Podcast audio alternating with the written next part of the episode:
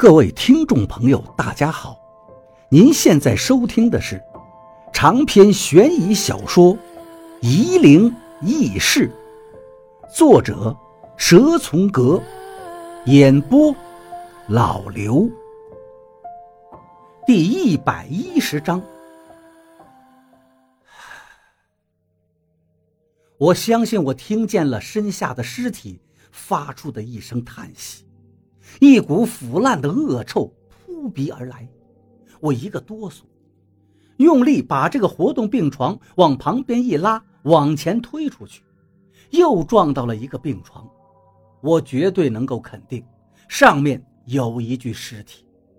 我故技重施，把病床往旁边推，可是推不动，旁边也是病床，而且是横七竖八的停放着，现在已经被我推的卡住了。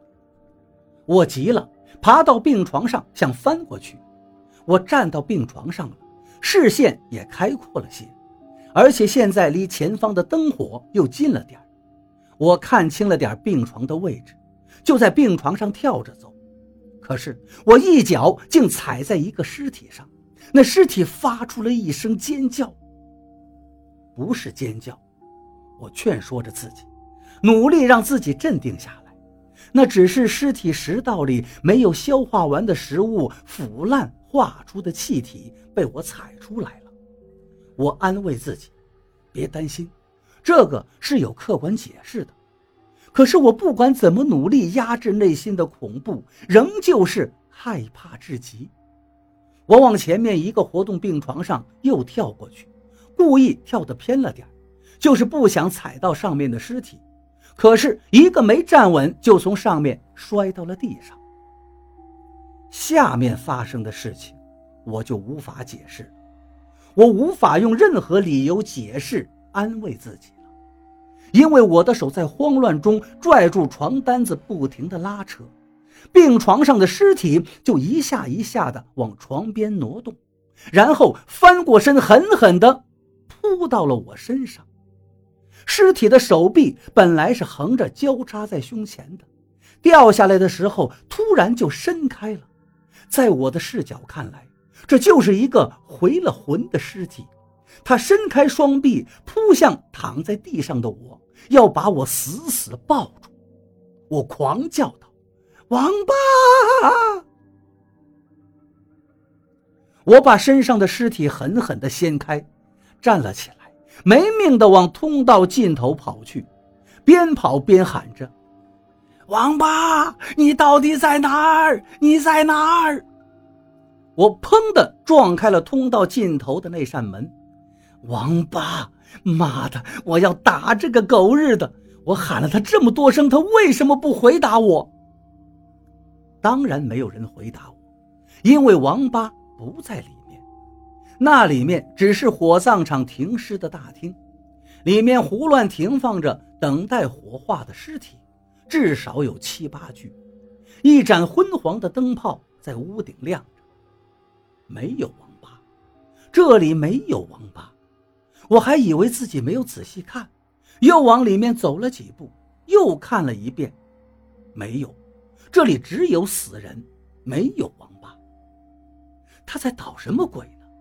我心生了愤恨，王八，你到底死哪儿去了？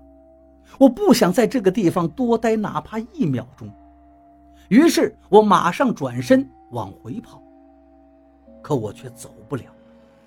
停尸大厅的门口站了一个人，就是我刚才进来的那个地方，就在我面前。可是这个人不是王八。是我们去看的附属医院里那个摔死的年轻人。他现在浑身赤裸，只穿了一条短裤，皮肤到处都是溃烂的，流着脓血。那个诈尸的年轻人一只手臂对着我抬了起来，眼睛看着我。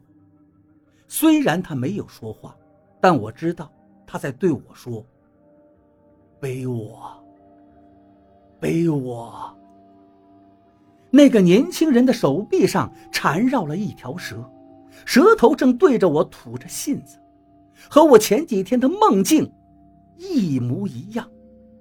我听到了一声惨烈的呼喊，在空旷的大厅里回绕着，久久不散。隔了好一会儿，我才发现，这个惨叫声是发自于我自己的喉咙。我连忙往后退，退了几步后，撞到了一个活动床上，退不动。我吓得呆了，这是我第一次看见死人能站起来。以前草帽人附身的时候，最多也就是能看见飘渺虚无的鬼魂而已，和现在相比，根本算不了什么。不过我发现那个死掉的年轻人移动得很慢。倒是那个青蛇镖在他身上窜上窜下的飞快移动着，突然，那条蛇就被尸体身后的一只手给捏住提了起来。一个老头从尸体身后冒了出来，板着一张脸，恶狠狠地看着我。又一个，这一回我吓得连喊都喊不出来了。老头对着我喊道。你叫什么叫？差点就让你搞砸了。我听出来这是个活人的声音，虽然是个破锣嗓子，但是此刻听起来比徐怀钰唱歌都悦耳，恨不得我把这个老头抱住。王八也不知道从什么地方跑出来了，对我说道：“不好意思啊，我们还以为你不来了呢。”老头把蛇提起来。小心翼翼地塞进了一个大玻璃瓶子，对王八说道：“这就是赵先生说的小徐呀，我看就是个胆小鬼嘛，连死人站起来都怕。幸好赵先生没收他做徒弟，不然脸都要被他丢尽了。”你们刚才去哪儿了？怎么不搭话？我喊了你这么久，我惊魂未定，都快吓哭了。我以为你不来了撒，就和霍师傅想办法把尸体上的蛇给收起来了。霍师傅说了，蛇在尸体身上，我喊不回来魂的，喊回来的魂都被青蛇镖给收了。你们刚才在哪儿？怎么不出来？害得我。我们刚才在火化炉那边。王八迟疑了一下，刚刚喊了魂，不敢答应你，怕惊动了。我明白了，原来王八在练习赶尸呢。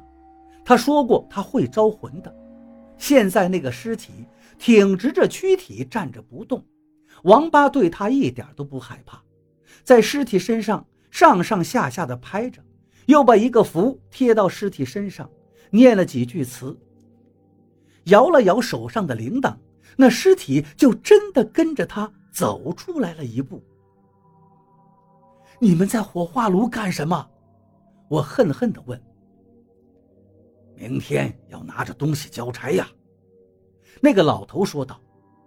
民政局都来人了，非要我火化，我答应了赵先生，要把尸体交给你们，所以只有加夜班，多烧几个人，余了些骨灰出来，明天顶数啊。王八看了看手腕上的表，对霍师傅说道。十一点过了，那我们走了。这次辛苦您了。